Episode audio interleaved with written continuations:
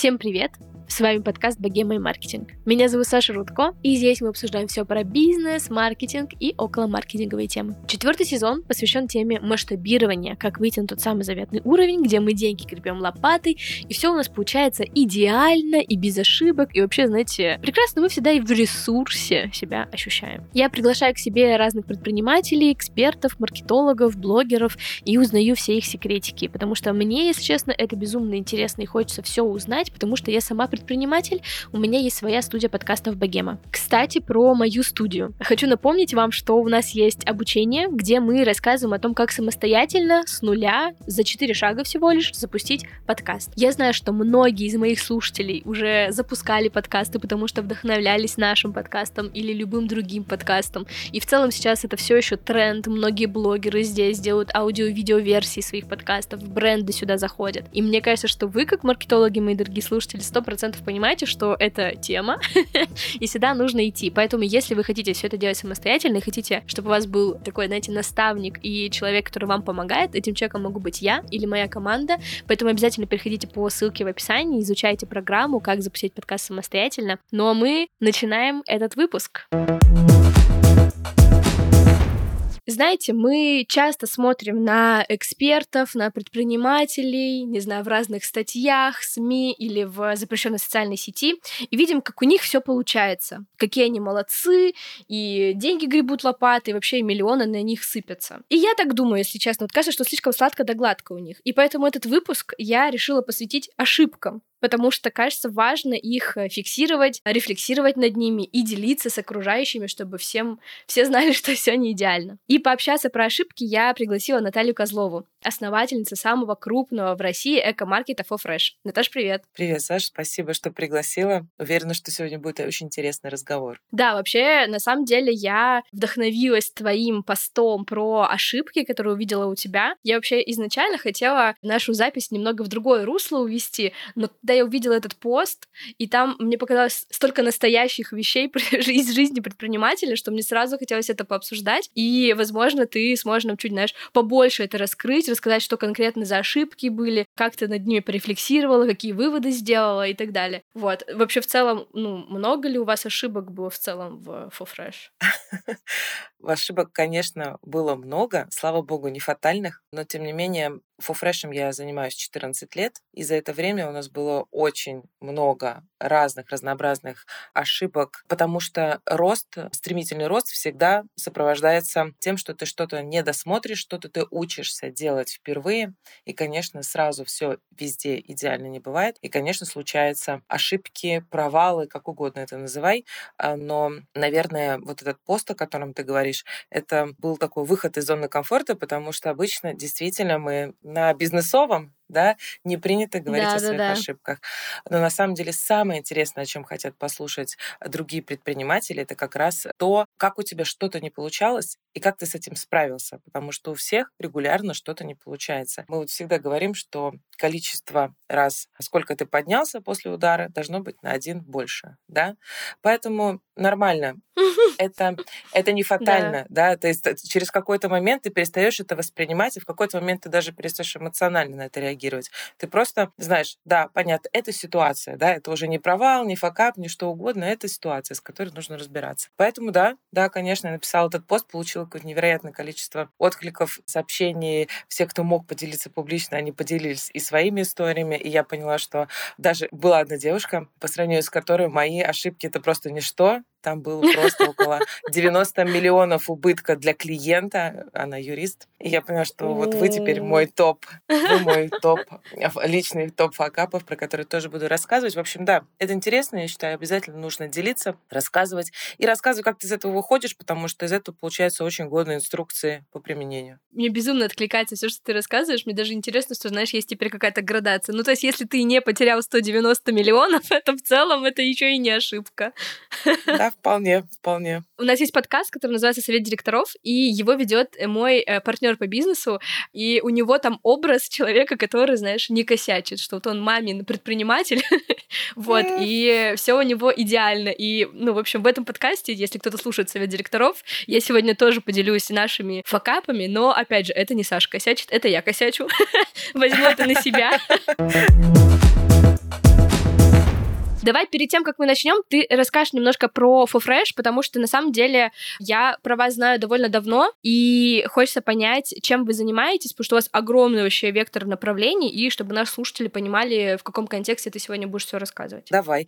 На самом деле FoFresh действительно превратился уже в такую а, вселенную небольших компаний, внутри одной большой, объединяющего одного названия. Фуфреш изначально начинался 14 лет назад с меня, которая открыла маленький интернет-магазин натуральной и органической косметики. И вот с тех пор мы выросли до федерального маркетплейса органических, натуральных, безопасных товаров, в которые можно приходить спокойно покупать, потому что мы все прочитали, отобрали за вас. И по ходу нашего следования, нашей жизни, у нас появлялись э, проекты, которые поддерживают нашу миссию. Миссия очень простая. Как можно больше человек перевести на осознанное натуральное потребление, потому что мы искренне убеждены, мы так живем, и мы убеждены, что это благо, хорошо, это дает пользу, улучшает твою жизнь точно. Поэтому наша тема, так как в ней нужно немножечко разбираться, мы постоянно обучали наших клиентов. У нас такая модель бизнеса, которая называется 3C контент, комьюнити, коммерс. То есть мы очень много даем контента, обучаем наших покупателей перед тем, как они сделают выбор, да, и поймут, что им это действительно важно и нужно. Поэтому со временем у нас появилась школа, которая обучала людей здоровым привычкам, сортировке отходов, как правильно ухаживать за своей кожей, как правильно выстраивать э, ежедневные рутины. Со временем у нас появилась еще премия Leaf Organic Awards. Это как раз э, премия, которая отмечает самых активных и хорошо перформ... Э, по-русски, да?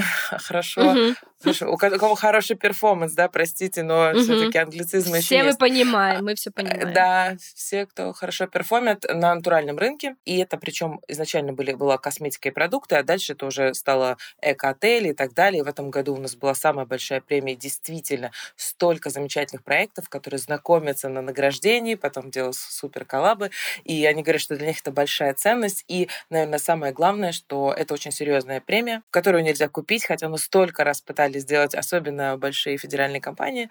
В общем-то, это абсолютно объективное, потому что потом я сама захожу на наш сайт, выбираю отели, в которых я буду отдыхать летом, и я хочу, чтобы это была истинная, искренняя, честная оценка.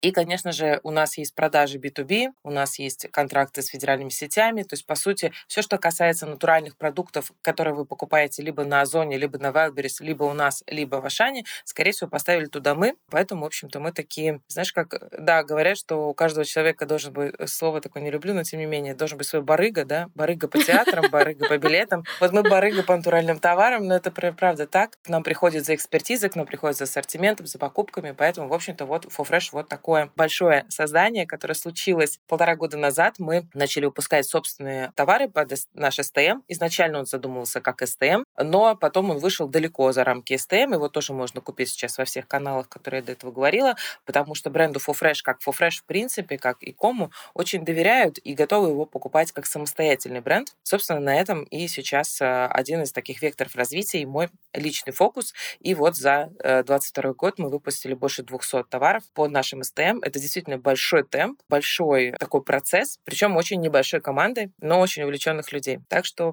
наверное, вот так примерно. Слушай, я когда общалась с твоим менеджером перед записью, и вот мне тоже прислали краткое описание, что вы делаете, какие у вас сейчас направления и так далее, и там я увидела вот эту цифру 200 продуктов за год. Сказать, что я охренела, это вообще ничего не сказать. Потому что я как предприниматель понимаю, сколько усилий вообще сюда вложено. То есть 200 продуктов, это, ну, я работаю в сфере такой, знаешь, онлайн. Все мои продукты, которые мы делаем, они как бы неосязаемые. И это все B2B. Но когда мы говорим про что-то физическое, это же все нужно выпустить, проверить качество, все это, чтобы еще хорошо продавалось. Ну, в общем, это выглядит как что-то просто нереальное. Расскажи, пожалуйста, вообще в целом, быстро ли вам получилось их все запустить? Какие тут основные ошибки были, с которыми вы столкнулись, или какие-то трудности? В общем, рассказывай. Ну, смотри, на самом деле мы постепенно стартовали с категориями, то есть изначально у нас были продукты, потом косметика, бытовая химия, и вот сейчас у нас вышли БАДы. Это было по нарастающей, то есть это, по сути, как разработка методологии. Ты начинаешь к чему-то подходишь, начинаешь осваиваться, понимать процессы, выстраиваешь у себя roadmap, тайминги, по которым ты должен двигаться, и дальше соотносишь с фактом. То есть план-факт, насколько у тебя это получается. И дальше это просто копирующийся процесс, и все было бы ничего, но особенность в том, что это не одинаковые продукты. То есть если мы выпускали 10 шампуней просто с разными ароматами, это одна история. А если ты выпускаешь крем шампунь, маску. У всех разная упаковка, разный производитель, а, разные условия там по транспортировке и все прочее. Действительно, такой человеком-оркестром должен быть. Первые ошибки у нас были, конечно, мы косячили с э, размером там этикеток, например, да, то есть какие-то такие очень, ну, понятные, в общем-то, всем ошибки. Например, нам был согласован вес, объем 100 грамм какао должно поместиться в такой пакет. Да, мы проверяем с производством, да, все помещается. В момент, когда мы привозим уже отпечатанную упаковку, нам говорят, что он почему-то не помещается. Мы говорим, ребят, как хотите, а там все напечатано, вес и все, поэтому, ребята, как хотите, утрамбовывайте, утап... вот все, что думаете вообще, как, как, как хотите, но это нужно делать. В какой-то момент мы печатали этикетки для банок, а смысл в том, что когда ты, опять же, мы печатали упаковку, которая пленка, да, которая запечатывается, потом идет она в таких бобинах, и она вставляется в аппарат, и дальше она там запаивается. Это понятно, мы научились с ней работать, мы знаем, как ее считать. Ее считают килограммами, да, не штуками. Здравствуйте, нам нужно 10 тысяч упаковок для чипсов. Скажите, сколько вам нужно килограмм? Вот ты сидишь и переводишь штучки в килограммы. Это, да, веселая была история. Ого. Но, в общем-то, научились считать ручьи в 4 ручья, в 6 ручьев, как это печатать, можно ли одинаково. Ну, в общем, там действительно свои фокусы. А потом ты, например, начинаешь делать этикетки, которые идут в такое оборудование фасовочное, когда у тебя на банку автоматически клеится этикетка. Знаешь, когда ты была на производствах, может быть, там такая большая-большая бобина с наклейками, и проезжает бутылочка, и на нее очень красиво, аккуратненько наклеивается этикетка, и она едет себе дальше, да, то есть автоматическая такая наклейка. Но производство, которое нам делало этикетки, оно почему-то, видимо, не знало, что, короче, оно намотало не в ту сторону эти этикетки, и пришлось, ну, по сути, знаешь, как раньше кассеты перематывали, вот то же самое перематывали бобину с этикетками. Ну, то есть были такие всякие истории, и это происходило с командой с моей, которая изначально не продукт-менеджеры, да, они специалисты в продукте, они специалисты в выпуске продуктов разные. Но они уже стали супер классными продуктами. Теперь мне главное нужно следить, чтобы их не, не схантили никаким образом. В общем-то, регулярно у нас проходит. Это, кстати, Все еще с нами. Да, слушай, ну они просто, правда, они супер-мега профессионалами стали за просто год. Супер крутого погружения, когда ты учишься плавать, да, сразу в воде. Вот, поэтому, да, э, таких ошибок было много. Я читала у вас в посте, я просто как раз э, не так давно, э, в летом, ладно, это было давно, а, я была на встрече тоже предпринимателей, которые занимаются с здоровым питанием и выпускают разные продукты. И эту встречу, кстати, девчонка сделала, которая ведет подкаст корпорация ЗОЖ, у нее свои печеньки mm, Бики, Баки, да, да, да, да.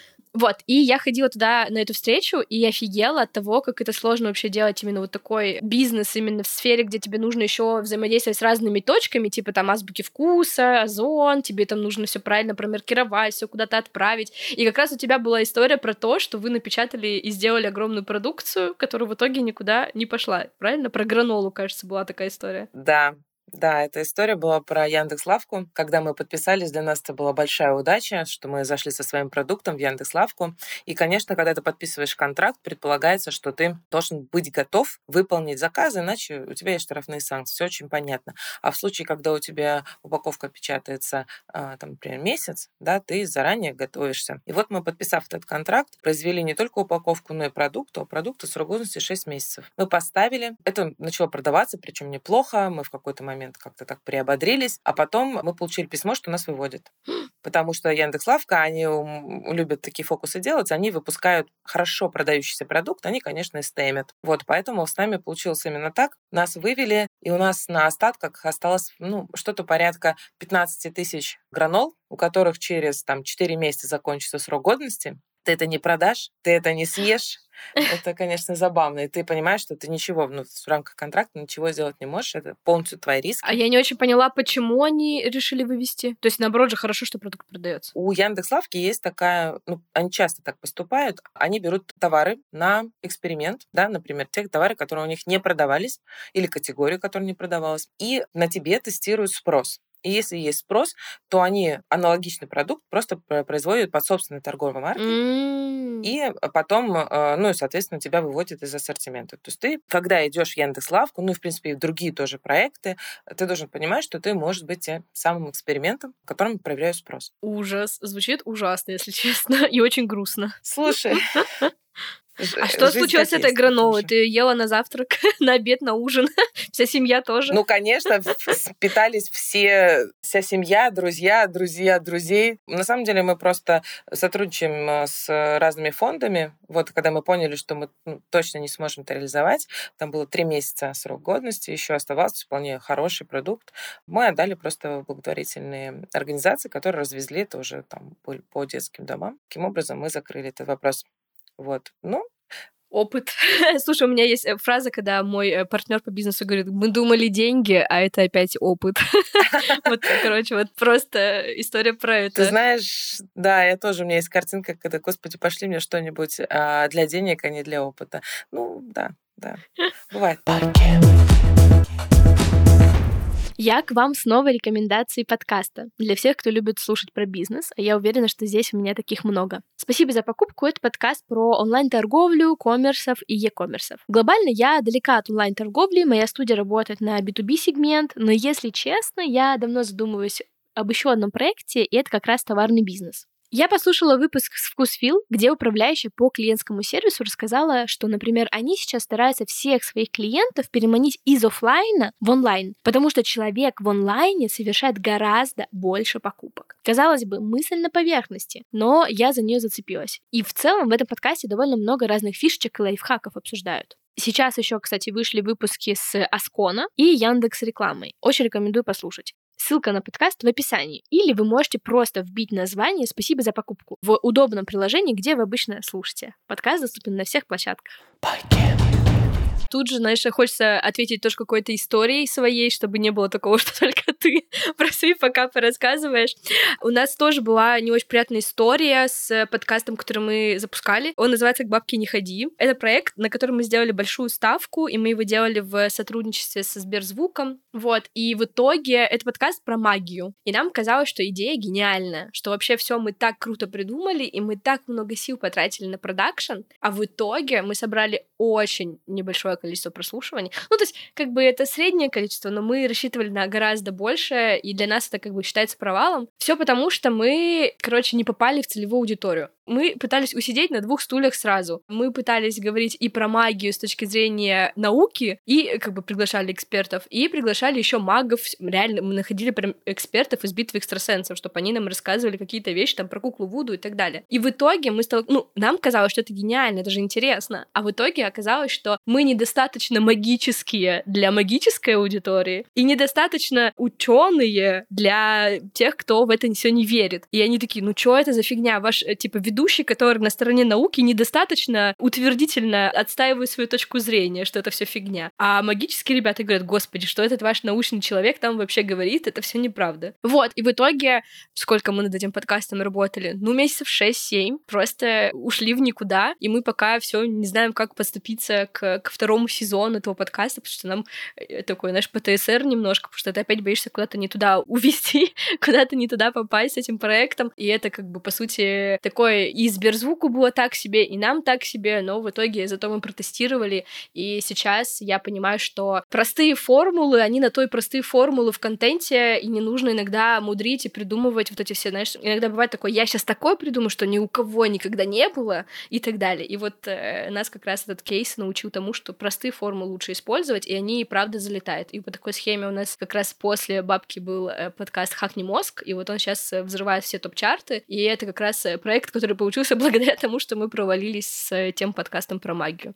Вот такая вот у нас история. Когда случается факап, у меня как будто, знаешь, кто-то со стороны сказал, ты думала, что ты все сама и так понимаешь, иди изучай аудиторию, иди тестируй дизайн.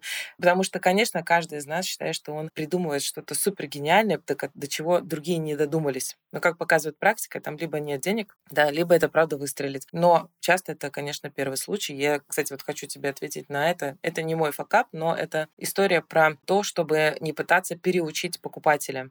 У нас есть эм, партнеры, мы буквально, он мне делился с историей, они придумали порошки в стиках. Но там смысл в том, что это суперконцентрат. Это не просто порошок, который обычный, вот, да, взяли и просто расфасовали. Это стиральный, в смысле, имеется в виду? Или какой? Да, ага. да, стиральный порошок, да, стиральный порошок в стиках. Но смысл в том, что это суперконцентрат, знаешь, такой супергерой среди всех порошков.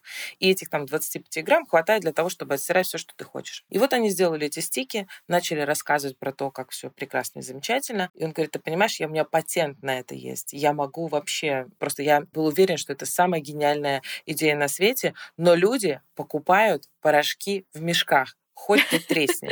Говорит, как бы там не объясняй, что ты не рассказывай. И когда он мне... Рас... Потому что он мне говорит, вот, это супер концентрат. Говорю, ты знаешь, лично я, которая знает твой продукт, я была уверена, что это просто расфасованные в стики, чтобы мне было удобно насыпать. Он говорит, вот, все, уходи. То есть это правда действительно очень э, такая боль создателей, боль тех людей, которые выпускают и создают. Это, конечно, бывает. Но мне кажется, что вот я тоже всегда расстраиваюсь, как и любой другой человек. Я всегда расстраиваюсь из-за ошибок. И вот э, я поняла, что я хочу какой-то, знаешь, момент пропагандировать, что когда ты ошибаешься, и ты понял, осознал, что ты ошибся, можно порастраиваться, знаешь, потому что как-то очень много сейчас говорят про то, что, ну, да вы что, предприниматели, да мы все ошибаемся, вообще я уже как ошибку это не воспринимаю и так далее. И как будто, знаешь, такая немного стигматизация того, что вообще-то, ну, можно расстроиться. вот я себе разрешаю минут там 30-40 40, прям если хочется поплакать, прям поплакать. Вот мне надо максимально попрощаться с этой историей, с этой идеей. Ты знаешь, я себя отлавливаю, у меня есть такой момент, я это недавно заметила, что если происходит какая-то действительно серьезная, критичная ситуация, я эм, сначала решаю все, да, то есть я включаюсь максимально, решаю, там, все разбираю, там, довожу до какого-то стабильного состояния, а потом действительно нахожу себе день, когда я пролежу и проплачу все это. Я раньше этого не понимала, но, слава богу, психотерапия появилась в моей жизни, и я поняла, что это нужно прорабатывать, иначе это так или иначе у тебя вылезет каким-то другим способом. Да, обязательно проплакать, не знаю, про, пропрыгать, про, пробегать, все что угодно, но отпустить. Невозможно тащить за собой, это очень тяжело. У меня молодой человек, психолог, и он иногда рекомендует написать прощальное письмо. Знаешь, прям реально сесть, mm. выписать все эти мысли и отправить их куда-нибудь. У меня как-то был момент, когда ты когда что-то создаешь, у тебя есть риск да, то есть это по сути, почему кто-то делает много, да, там, совершает попыток, да, неудача, неудача, а потом случается, а кто-то вот очень долго 200 раз вымеряет, наконец выходит из норы, что-то показывает, не получается, уходит обратно и говорит, что никогда в жизни больше. И это же обычно про риск, про небезопасность, про то, что ты боишься что-то потерять. Есть на этот счет гениальная фраза, которая мне очень помогает. Боишься потерять? Потеряй, не бойся. Представь, что у тебя уже этого нет, ты потеряешь этот страх, и потом ты совершенно спокойно будешь делать. Помогает, ну, у меня, на меня работает прям точно. Блин, слушай, клевая фраза. Я ее себе сейчас э, запомню. И вот туда к, к опыту и деньгам вот эта еще фраза теперь добавится. Давай продолжим про ошибки дальше. Какой у тебя там, не знаю, топ-2? Какую бы ты еще хотела сказать ошибку? Ой, расскажу ошибку. Я про нее в Телеграме себе написала, потому что это требовало вот как раз, знаешь, иногда что-то надо проплакать, а иногда что-то нужно просмеять. Ого. В моем случае это было именно так, потому что это была такая серия из трех постов с картинками, с пруфами. Как раз когда случилось у нас 24 февраля, мы понимали, что рынок потребительский меняется, и, конечно, с уходом Икеи мы все подумали, что и Zara Home мы решили, что вот сейчас мы в рамках Фуфреша сделаем еще и всякие интерьерные Ого. Zero Waste классные штуки. Да, идея была просто. Референсы собраны, все это написано. Но, естественно, что все это производится в Китае, конечно. И вот по рекомендации наших э, очень хороших знакомых нам дают ребят, говорит, ребята молодцы, очень замечательно все делают, такие ответственные, ребят китайцы, отправляйте, все будет. Дальше происходят очень интересные общения, мы отдаем ТЗ, они говорят, да, мы все поняли, все замечательно, но они почему-то не присылают фотографии того, что они нам собирают как образцы. Мы говорим, ребят, пожалуйста, нам бы посмотреть, зачем просто так будете отправлять Он говорит, нет-нет, все будет хорошо, поверьте, мы профессионалы. Ну, хорошо. И потом, там, в общем-то, проходит месяц, мы получаем посылку. Слушай, правда, просто, ну, кому интересно, не поленитесь, зайдите, посмотрите на мои фотографии.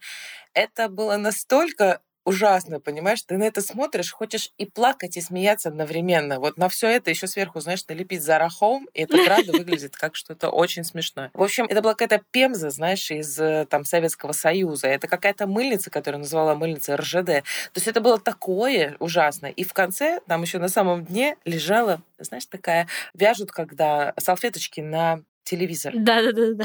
И мы вот ради интереса спросили, говорим, ребят, а это зачем? Они говорят, ну вот у нас друзья делают такие салфеточки, мы были уверены, что они вам тоже понадобятся.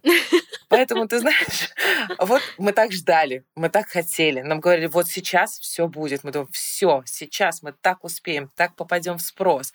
Ты знаешь, и после этого я закрыл для себя историю с Китаем на полгода. Сейчас у нас еще есть один виток, уже, конечно, не в эту сторону, но это было настолько забавно. То есть я просто решила, что иногда да, можно не проплакать, а просмеять. И, в принципе, тоже годно. И я сейчас до сих пор это рассказываю, смеюсь, улыбаюсь. Да, было какое-то количество там, денег, времени на это потрачено. И даже, знаешь, каких-то даже в этой ситуации это были обманутые ожидания. Да-да-да. То есть, ладно бы, если бы они там прокосячили, я потеряла бы деньги, но они это просто, они мне обещали, и я получила вот это. Но да, но это было как раз смешно. Я даже оставлю ссылку в описании на этот пост э, с, с твоими фотками, потому что ну, даже мне интересно на это посмотреть.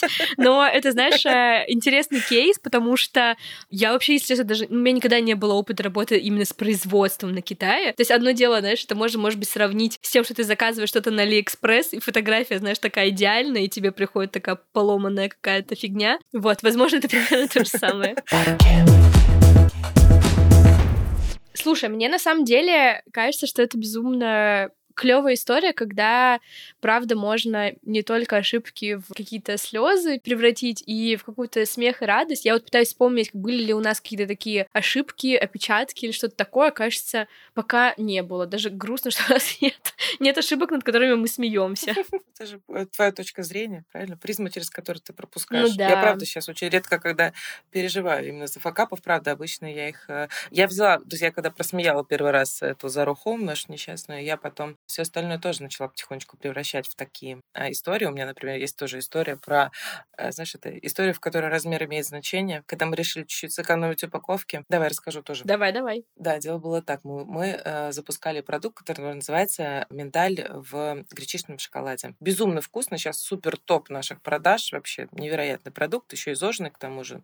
В общем-то, самая прелесть. Мы начали выпускать. И такая штука, что эти, значит, этот миндаль, он не всегда фиксированного размера, да, не фиксированной формы, но тем не менее мы понимаем, что 50 грамм продукта будет весить вот столько, будет выглядеть вот так, да, будет помещаться в такой-то объем. И у него такая упаковка, что ее нельзя было просто купить, да, в нее поместить и запаять и понять, надо было примерно на глаз. И мы рисуем дизайн, согласовываем с нашим производителем и тоже говорим, что должно поместиться. Он говорит, да-да-да, точно поместится. И в какой-то момент мы оставляем, конечно, припуски по бокам, чтобы вдруг там технические какие-то, но мы оставляли по 2 сантиметра. И у меня мой продукт Настя говорит, Наташ, слушай, ну по 2 сантиметра даже много, ну правда, у них такое оборудование современное, давай по сантиметру оставим, а у нас как раз там будет экономия на упаковке, значит, и э, розничную цену сможем сделать более доступной. Я говорю, все во благо. Да, Настя, ты уверена? Да, я уверен. Конечно, когда мы получаем нашу упаковку, ребята пытаются запихнуть в нее, не помещается. Это при том, что мы сделали с припусками. То есть, в принципе, если бы мы пошли по их размерам, оно вообще бы ни разу не поместилось. И дальше у нас идет вопрос, что делать? Помещать туда меньшее количество, да, и печатать какие-то стикеры, которые будут перекрывать у тебя упаковку, или делать как будто бы это под вакуумом все сделано. То есть, в общем-то, у нас были туго напитые упаковки этого миндаля. Мы, конечно, просто...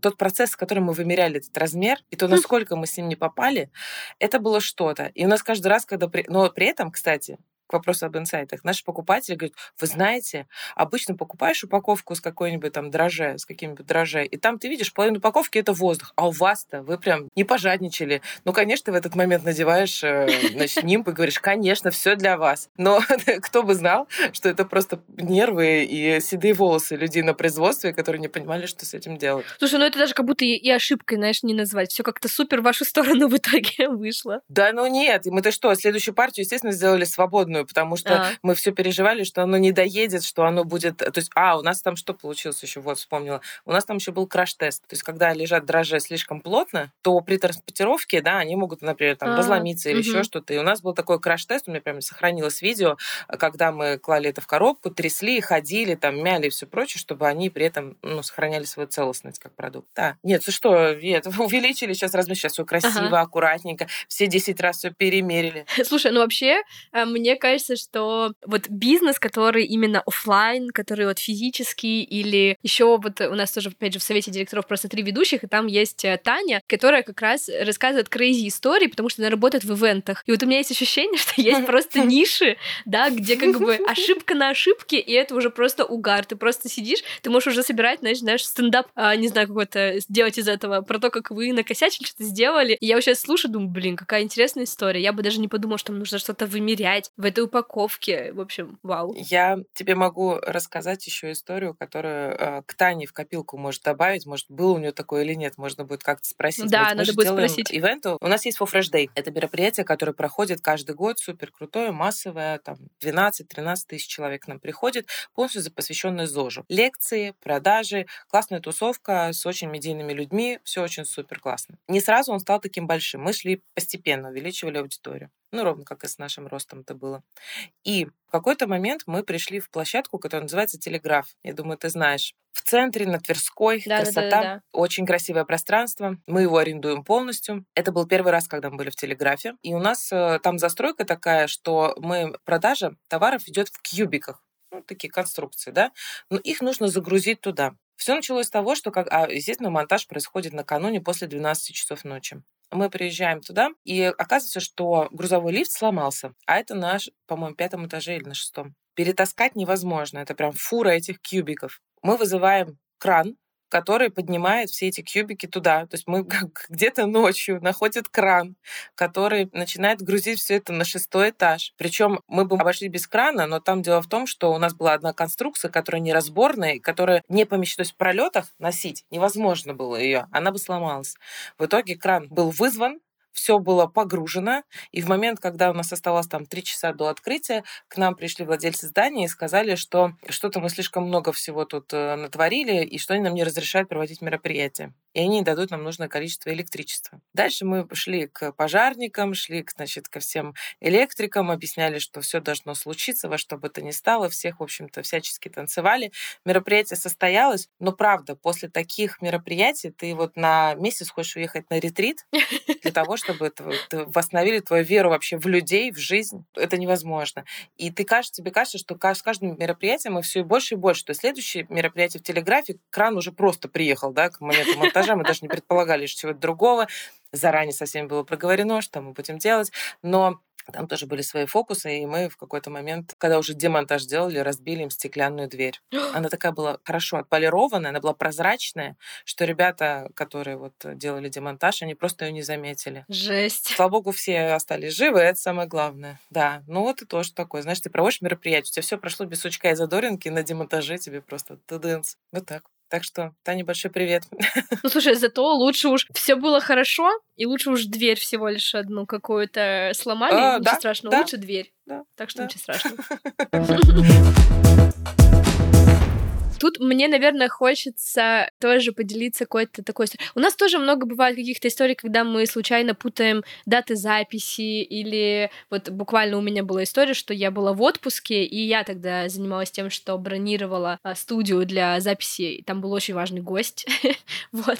И в итоге я потом сижу на корабле, ну, в смысле, я в отпуске реально, и, э, соответственно, наш продюсер уже занимается этим вопросом, и мне мой напарник по студии ничего не нашел лучше, чем написать в Инстаграме, а я просто просто удалила Телеграм, всегда, когда я иду в отпуск, удаляю Телеграм, а он пишет, Сань, ты накосячила, а потом, ну, типа, у нас чуть запись не сорвалась, и у меня отключается связь, потому что я на корабле уплываю в море, и я такая, ну все, пиздец, что я там сделала, вот, и то есть, и ты сидишь несколько, короче, э, часов и думаешь, что, что я сделала, ну, короче, все разрулили, все вообще довольно быстро решили, я вообще не поняла, почему панику подняли, потому что вопрос был в целом довольно быстро решаемый, вот, но ощущение вот этих нескольких часов, когда ты не, в неведении, что конкретно ты сделал не так, угу. оно сводит с ума. Ты знаешь, иногда бывает у тебя такой эмоциональный отклик, да, первый, когда тебе что-то говорят, а ты воспринимаешь это супер гипертрофированно и думаешь, что правда, это как какая-то ужасная ошибка, ужасное что-то.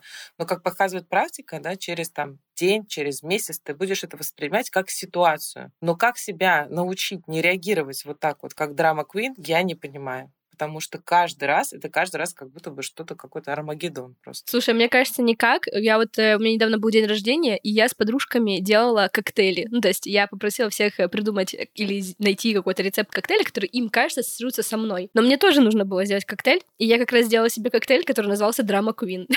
я взяла его только из-за названия, потому что я подумала, господи, ну, ну это я, просто я.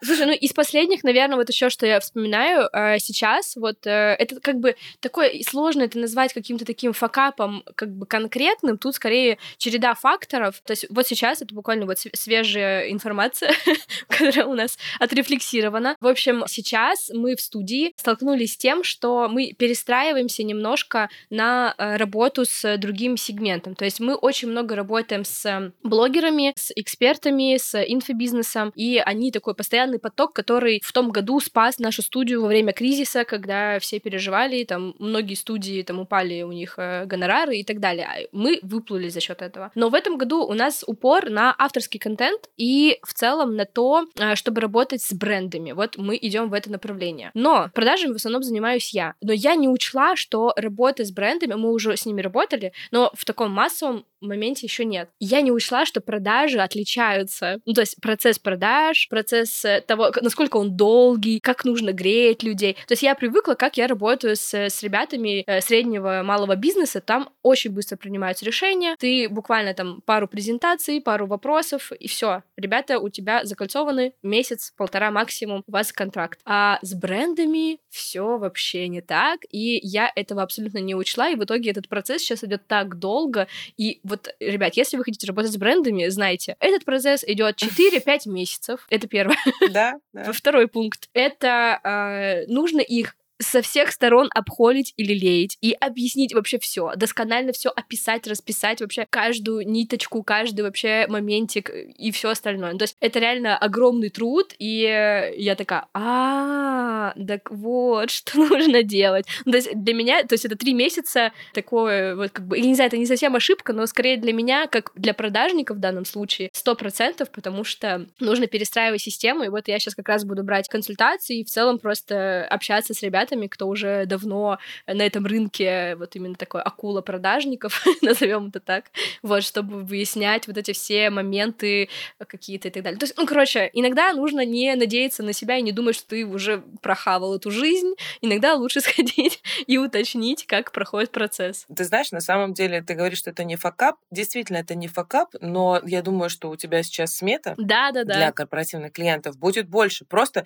не потому, что у тебя что-то изменилось там в твоем там ценники или ты возомнила себе какое-то великое, а дело в том, что время, которое ты тратишь на общение, угу. да, все-таки значительно больше. И это твой кост, кост людей, которые общаются с этим клиентом. И у нас, когда был еще до там Фуфреша был агентский бизнес, это нормальная статья расхода, называется аккаунт-менеджер, которого ты закладываешь на все время до момента там, знаешь, от, от старта общения до момента закрытия контракта. И довольно часто это была большая сумма. И это действительно было оправдано, потому что с нами тоже могли общаться и по ночам, и когда угодно. Естественно, что ты для большого клиента так делаешь. Да, ну, в общем, это довольно интересный такой момент. Конечно, тебе, с одной стороны, грустно, потому что ты ожидаешь продажи одни, получаешь другие, при этом у тебя еще вот этот хвост коммуникации растягивается.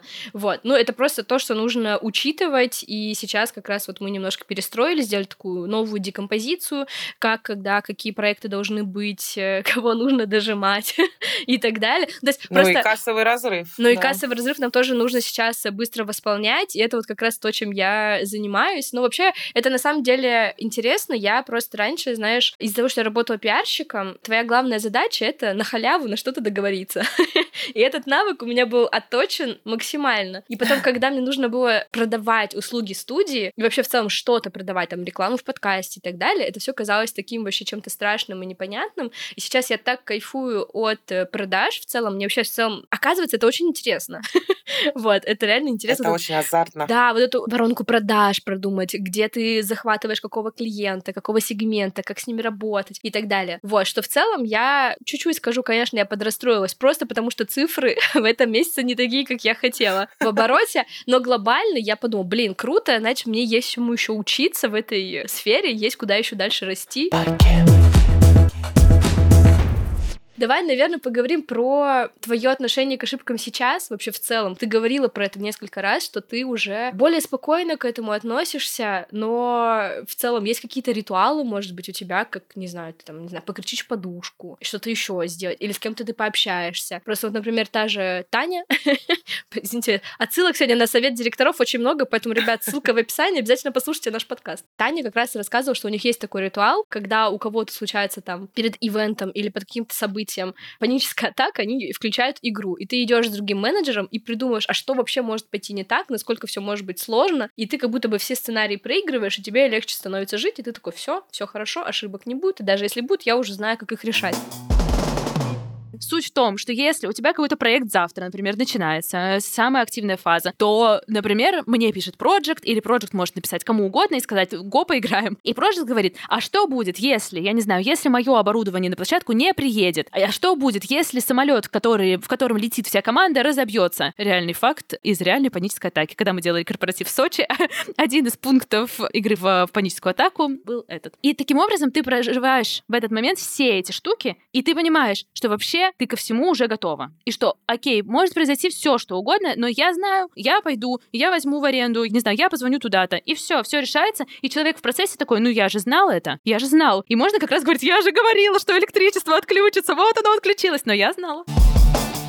Эта игра «Паническая атака» очень крутая, как мне кажется. Хочется понять, есть ли у тебя что-то такое или у вашей команды? Слушай, хорошая игра, мне прям очень интересно нравится. Ты знаешь, тут такая штука, ты же никогда не готовишься к ошибкам. Просто так как у нас процессы происходят довольно часто параллельно друг другу, ты контролируешь как диспетчерская, что у тебя все происходит по таймингу. Да, то есть тут, конечно, уже такое управление идет по цифрам, по показателям, чтобы что-то произошло такое из ряда вон выходящее, это обычно происходит как раз на запуске каких-либо продуктов. И тут есть уже сформированный за вот этот наш волшебный год запуска продуктов а, чек-лист, по которому ты проходишься перед запуском. Например, там есть какие-то совершенно дурацкие пункты. Например, проверь всю орфографию, дай Маше проверить всю орфографию, а, дай Паше проверить всю орфографию. То есть это прям вот так, потому что ты понимаешь, что у тебя где-то глаз замыливается, естественно. То есть у нас есть несколько редакторов, которые смотрят у нас, в том числе и упаковку.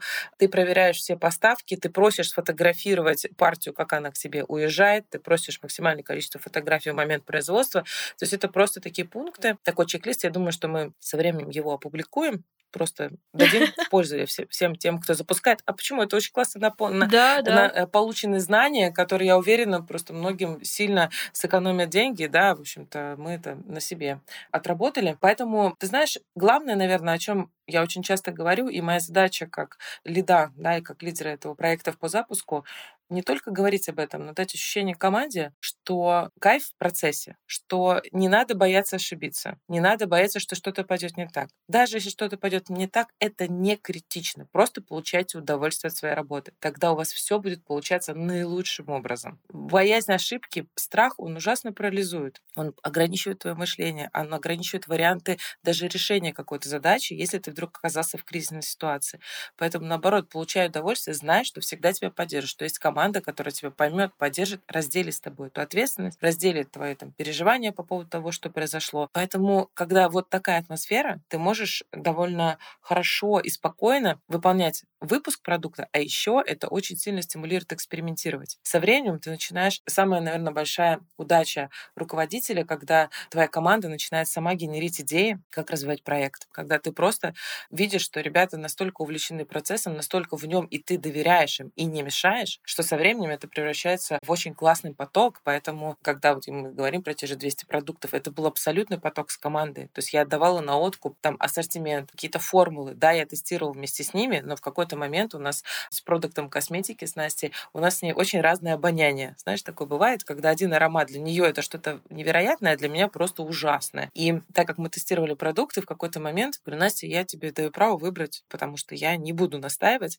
И она выбрала, и она эти продукты настолько любит, что она уже сейчас даже там э, далеко ушла от выпуска продуктов, но тем не менее она каждый раз э, подходит и всем, кому только может, ну ты попробуй эти ароматы, мы разработали их сами. Мы это, ты понимаешь, это вот, это невозможно, да, там, привить. Если ты в этом процессе был, если ты его разрабатывал, то оно так и будет. Поэтому у меня еще ни разу не было того, чтобы, не знаю, у меня там э, кто-то из команды был там не знаю, оштрафован или там понес какие-то, разделил с нами финансовые риски. Нет, это наши риски, потому что мы запускаем этот проект. Одно дело, когда ты работаешь в рамках регламентов и не соблюдаешь регламенты, это одна история. А когда это все-таки супер такой запуск, и это действительно очень мало что можешь предусмотреть, особенно если это новая категория. У нас сейчас новая категория — это БАДы.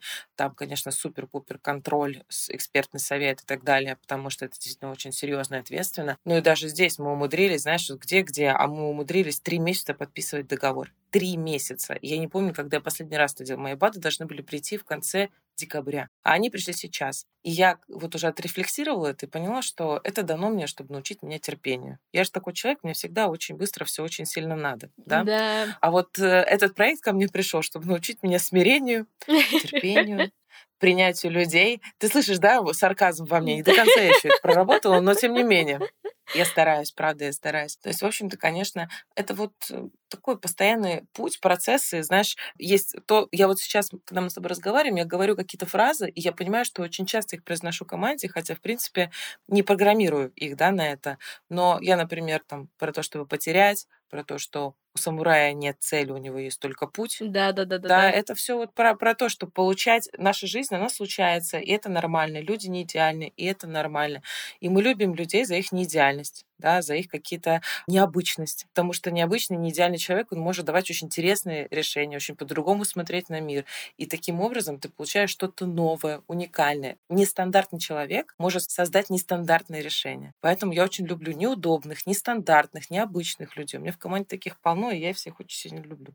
Блин, слушай, так такая вообще вдохновляющая, завершающая часть. Я надеюсь, что наши слушатели тоже вдохновились, и если хотите поделиться своими ошибками, вы всегда можете идти в отзывы на Apple подкастах, написать там, или подписаться на нас на Яндекс Музыке, написать мне в директ, написать Наташе в директ. В общем, мы везде открыты, всем можете написать. Будем очень рады получить от вас обратную связь по этому выпуску. Вот, Наташа, еще раз тебе большое спасибо, и я даже не знаю, желать ли, чтобы мы больше не совершали ошибок, или наоборот, лучше совершать, чтобы у нас был контент чтобы их процент уменьшался просто. Саш, спасибо тебе большое, было очень интересно. Спасибо, Наташа, реально очень крутой выпуск.